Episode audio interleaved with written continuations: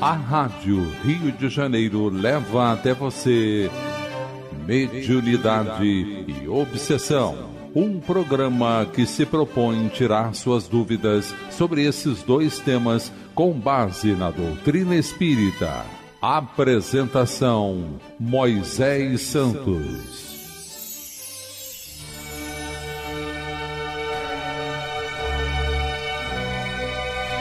Caríssimos ouvintes da Rádio Rio de Janeiro, eu sou Moisés Santos e este é o programa Mediunidade e Obsessão. Hoje vamos iniciar, meu caro ouvinte, a segunda parte do livro Reencontro com a Vida, de Manuel Filomeno de Miranda. Já estudamos os 27 capítulos da primeira parte, onde os mentores nos trazem toda a sua perspectiva de orientação, os recursos da comunicabilidade, o estado da continuidade do espírito no mundo espiritual, a mediunidade, a obsessão. É um livro riquíssimo que nós convidamos o caro ouvinte a estudar. Hoje vamos estudar o primeiro capítulo da segunda parte, onde o autor Manuel Filomeno de Miranda vai nos trazer, pela mediunidade de Edivaldo Pereira Franco, o título Preparação para a Morte. O inexorável fenômeno da morte é parceiro vigoroso das expressivas manifestações da vida biológica. Sucede-se um ao outro, reciprocamente, em intercâmbio contínuo, até o momento em que se interrompe o fluxo vital, dando lugar à desencarnação. Então, não somente esse livro que nos traz essa perspectiva, como vários livros da obra subsidiária da doutrina espírita, aqueles que são um acréscimo e comprovação do Pentateuco kardeciano. Sugerimos também ao caro vinte que estude o livro O Céu e o Inferno. Você conhece o livro O Céu e o Inferno de Allan Kardec, meu caro vinte? Vamos esclarecer esse conceito. Esclarecendo conceitos. O livro O Céu e o Inferno da codificação kardeciana é o desenvolvimento da quarta parte do Livro dos Espíritos e também é conhecido pelo título Justiça Divina segundo o Espiritismo. Trata-se de um exame comparado das doutrinas sobre a passagem da vida corporal à vida espiritual, sobre as penalidades e recompensas futuras, sobre os anjos e demônios, sobre as penas, etc. Seguido de numerosos exemplos acerca da situação real da alma durante e depois da morte, por Allan Kardec. E ainda nos traz, no frontispício dessa obra, uma passagem do Antigo Testamento, profeta Ezequiel, capítulo 33, versículo 11 por mim mesmo, disse o Senhor Deus, que não quero a morte do ímpio, senão que ele se converta, que deixe o mau caminho e que viva.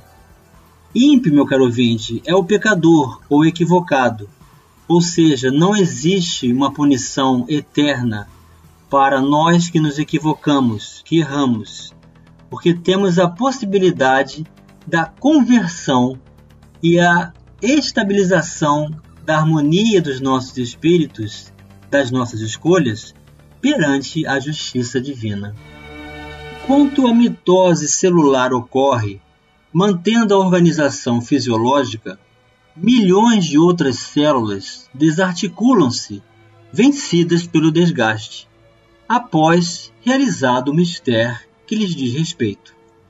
Assim, vida e morte na fenomenologia orgânica são partes idênticas da equação existencial.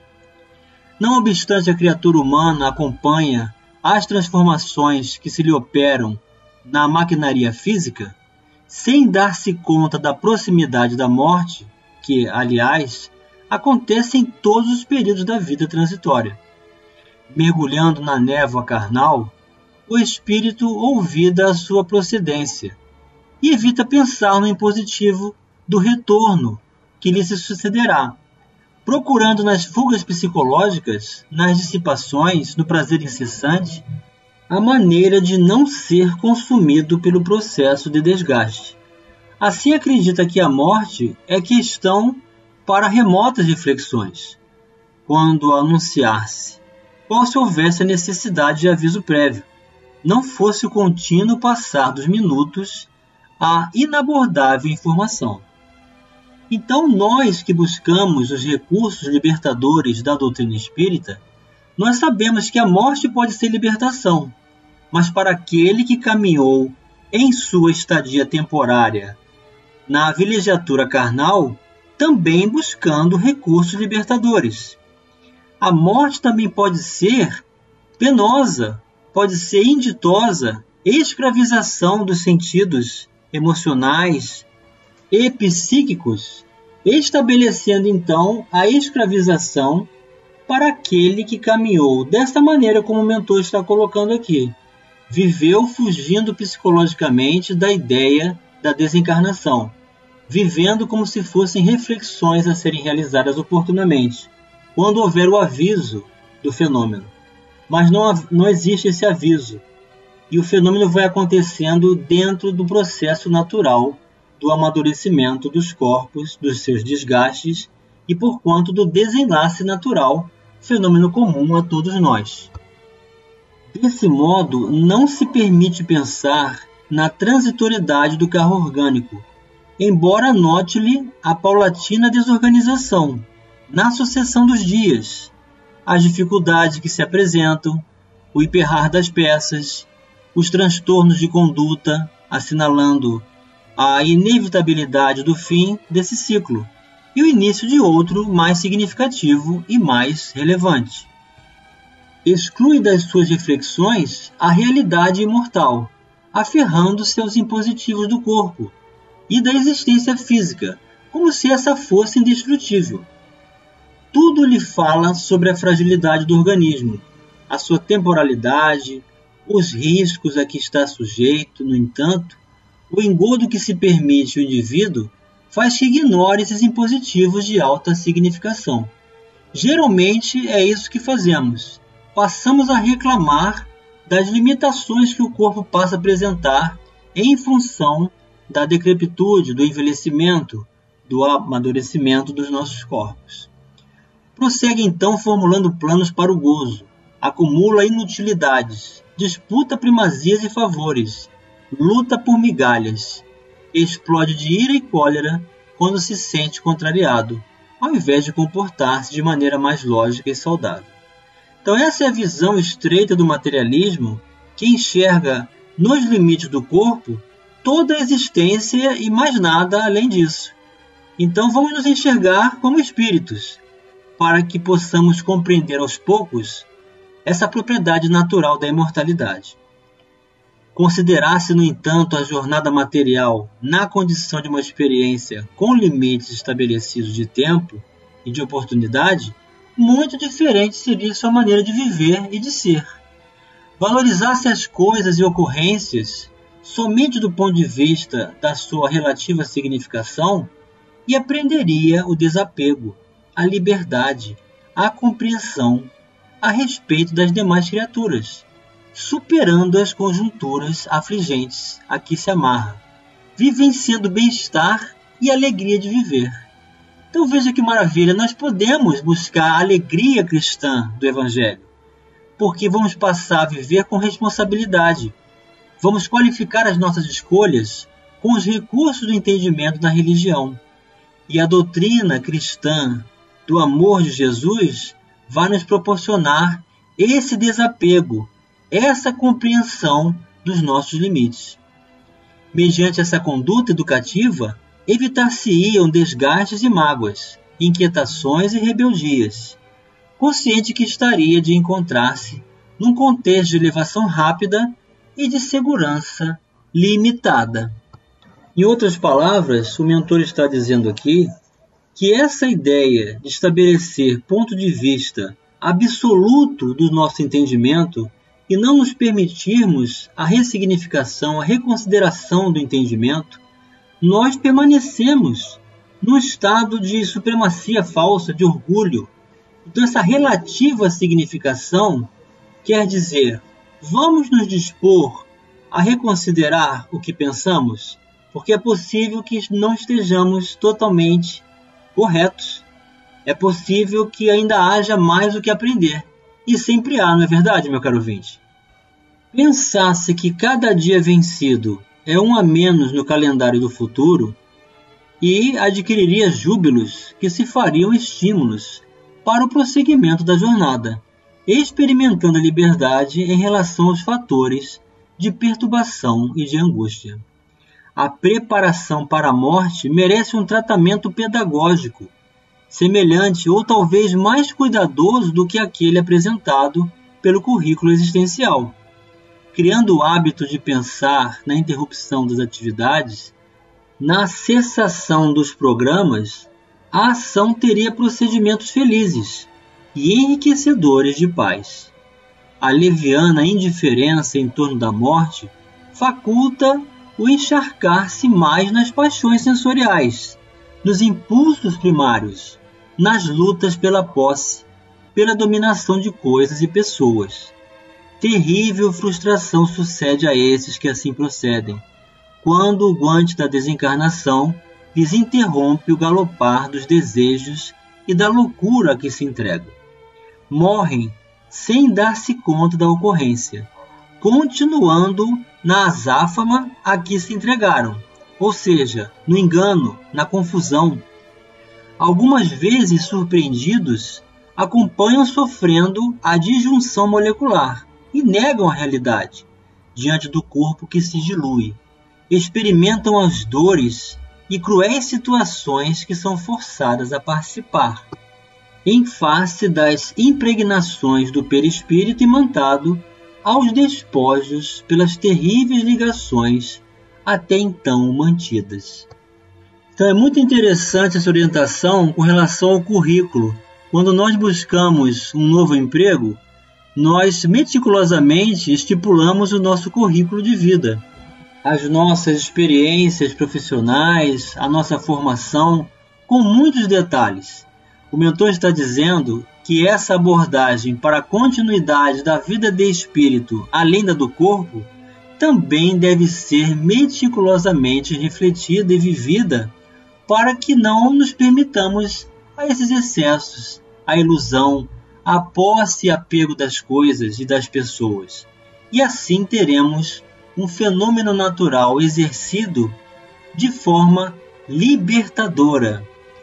Vamos continuar raciocinando sobre como estabelecer esse concurso de libertação perante o fenômeno natural da morte já já no próximo bloco. Participe do programa Mediunidade e Obsessão enviando sua sugestão ou pergunta para o e-mail meo arroba rádio Rio de Janeiro.am.br ou pelo WhatsApp 984867633 aos cuidados de Moisés Santos.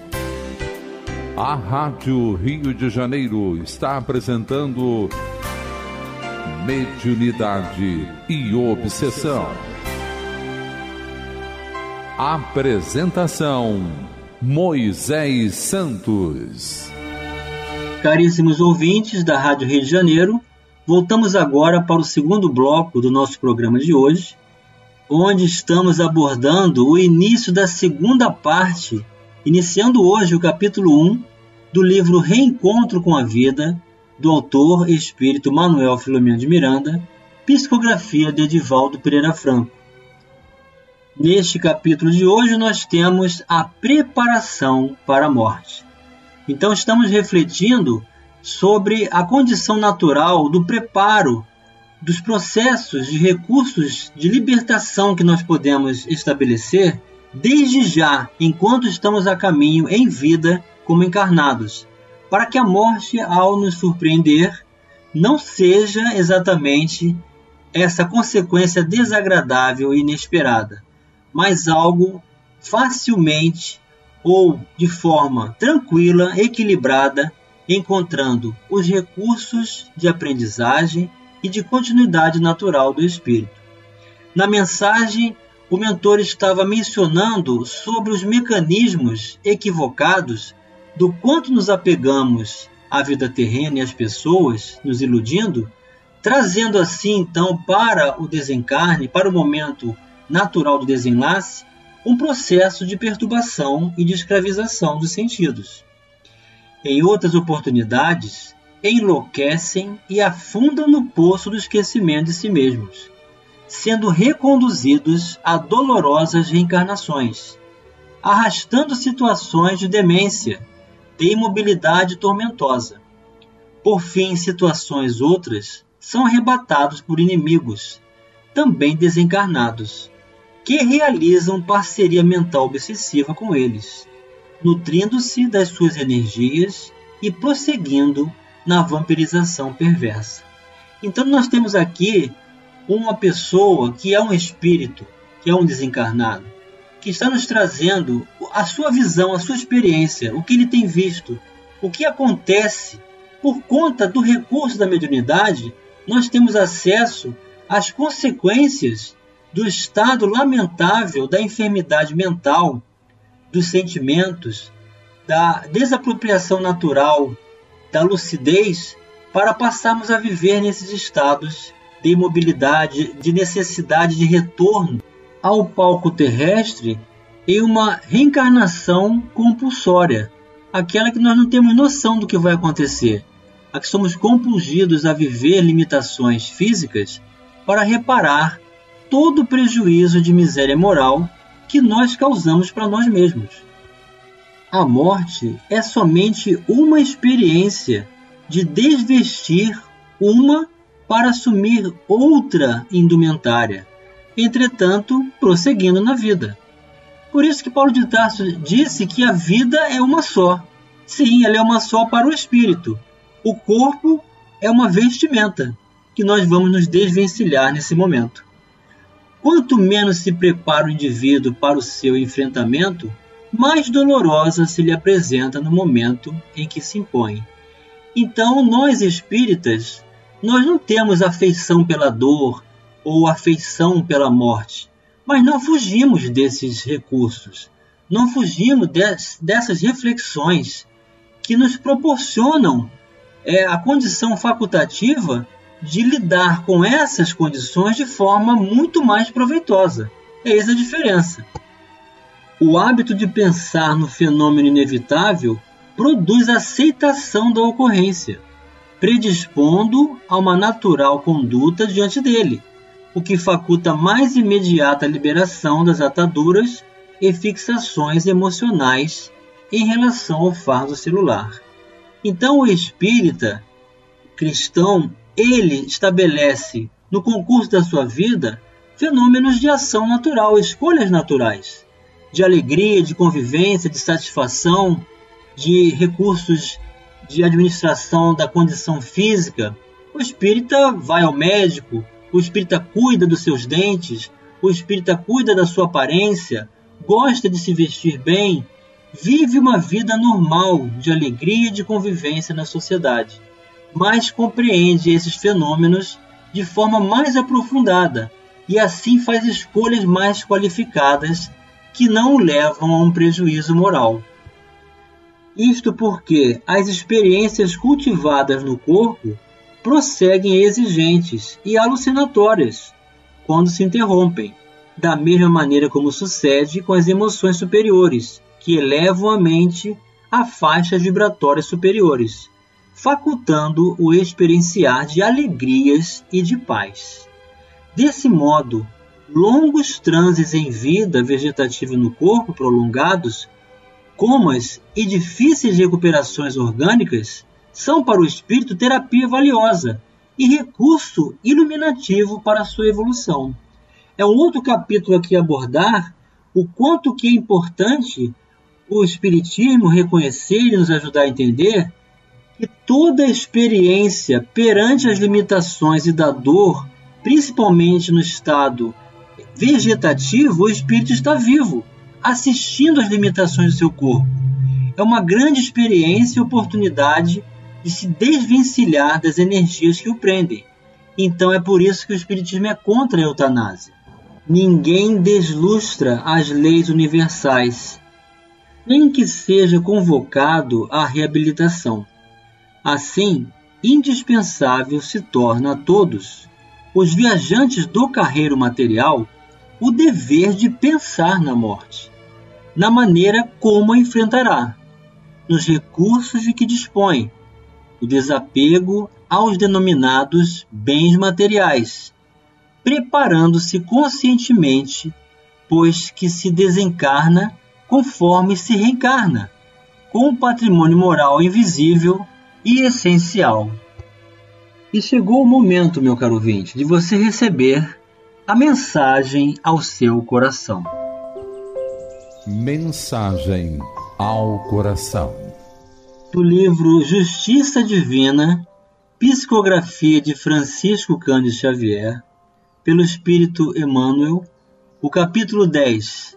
Viverás para sempre é uma mensagem que se refere à primeira parte, capítulo 2, item 3, da obra O Céu e o Inferno. Meditando na morte, honra, servindo a estância carnal em que te hospedas por algum tempo. Nela descobrirás com frequência os que fazem ironia em torno da fé, os que se referem à virtude como sendo uma farsa, os que falam de corrida ao poder, calcando os pés o coração dos semelhantes, os que zombam da lealdade e os que improvisam redutos de fantasioso prazer, argamaçando-os com o pranto das viúvas e dos órfãos. Não te padronizes pelo figurino moral que apresentam. Portanto, qual acontece contigo, ainda que não queiram, permanecem de viagem na terra, e cada um prestará contas de si próprio no momento oportuno.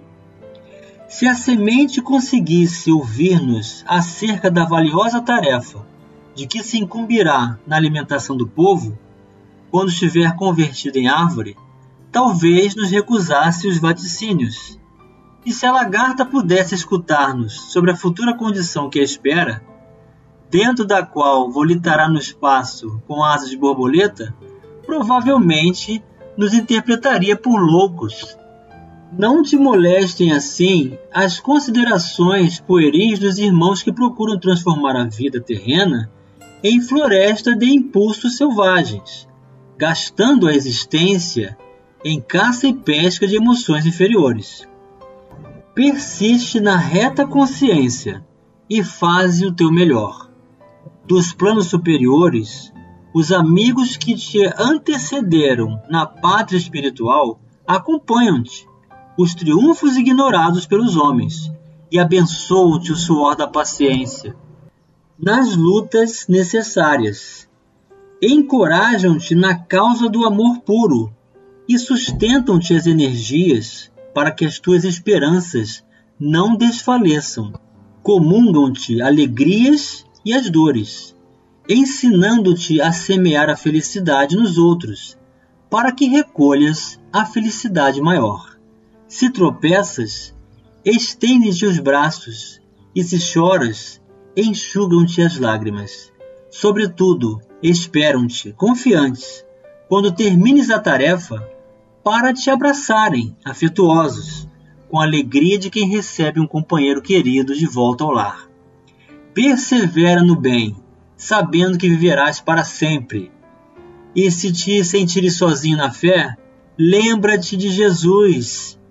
Um dia ele esteve abandonado e crucificado no alto de uma colina, contemplando amigos desertores e algozes gratuitos, beneficiários ingratos e adversários inconscientes na conceituação humana, estava plenamente sozinho.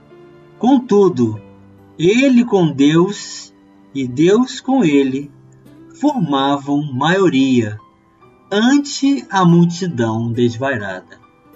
Emmanuel para os nossos corações, meu caro ouvinte, auxiliando-nos, nos fortalecendo no entendimento dessa continuidade do exemplo maior de amor de nosso Senhor Jesus Cristo, que superou a morte e retornou no terceiro dia, tangível, mostrando que ela, a morte, não existe de verdade.